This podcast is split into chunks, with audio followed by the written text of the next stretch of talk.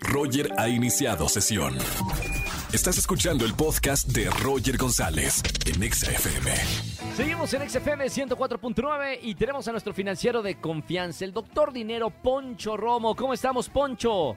Hola, ¿qué tal? Pues aquí estamos después de todas estas fiestas, que con todo y la fiesta se vinieron los gastos. ¿A poco no estuvo?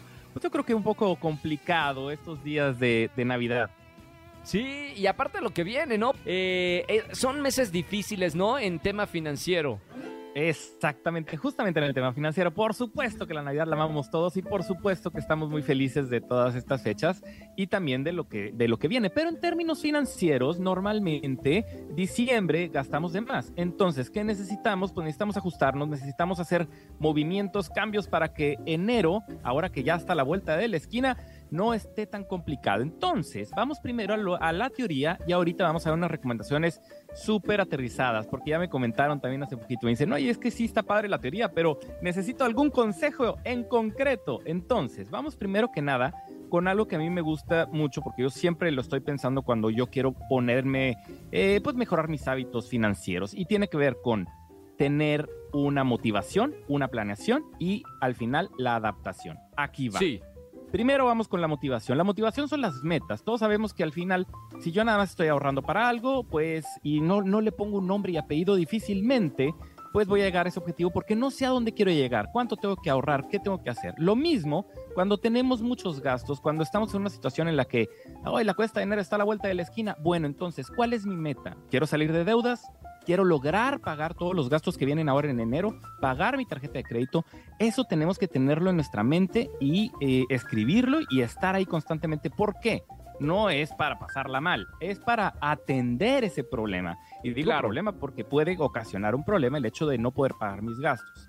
Ahora lo que tengo que hacer es la planeación, es decir, necesito un presupuesto, sí o sí, tengo que escribir mis gastos, cuánto es el ingreso que tengo, qué es, en qué se me está yendo el dinero, porque después de ahí viene la adaptación, es decir, los ajustes. Y dentro de este tema de ajustes es donde podemos hacer muchas cosas que nos puedan ayudar. Y aquí es donde decíamos, vámonos a aterrizarlo ya un poquito más. Si yo, dentro de las cosas que tengo que hacer, ¿sabes qué? Por lo pronto no me va a alcanzar, ya revisé todo y tengo que pedir un crédito extra. Puede ser que esa sea la situación. Si es así, y ya no me queda de otra, aquí hay algo muy importante. Hay que planearlo bien este crédito. ¿Por qué?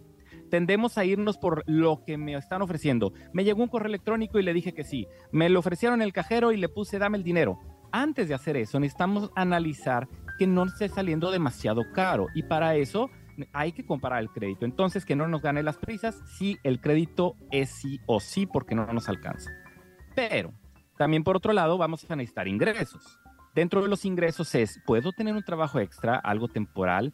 ¿Puedo vender algo? Se vale. A veces hay, una necesidad y yo tal vez tenga que vender algún reloj que tenga por ahí que me pueda ayudar con el tema de los gastos. O incluso alguna de las compras de pánico que hicimos para, para nosotros mismos que se pudiera regresar, si ese es el caso y lo tenemos que hacer, adelante. E, e, es, es, momento de hacer ajustes y que no nos dé pena en ese sentido porque lo que queremos hacer es mejorar nuestras finanzas. Y en el caso de los gastos, también una recomendación puntual.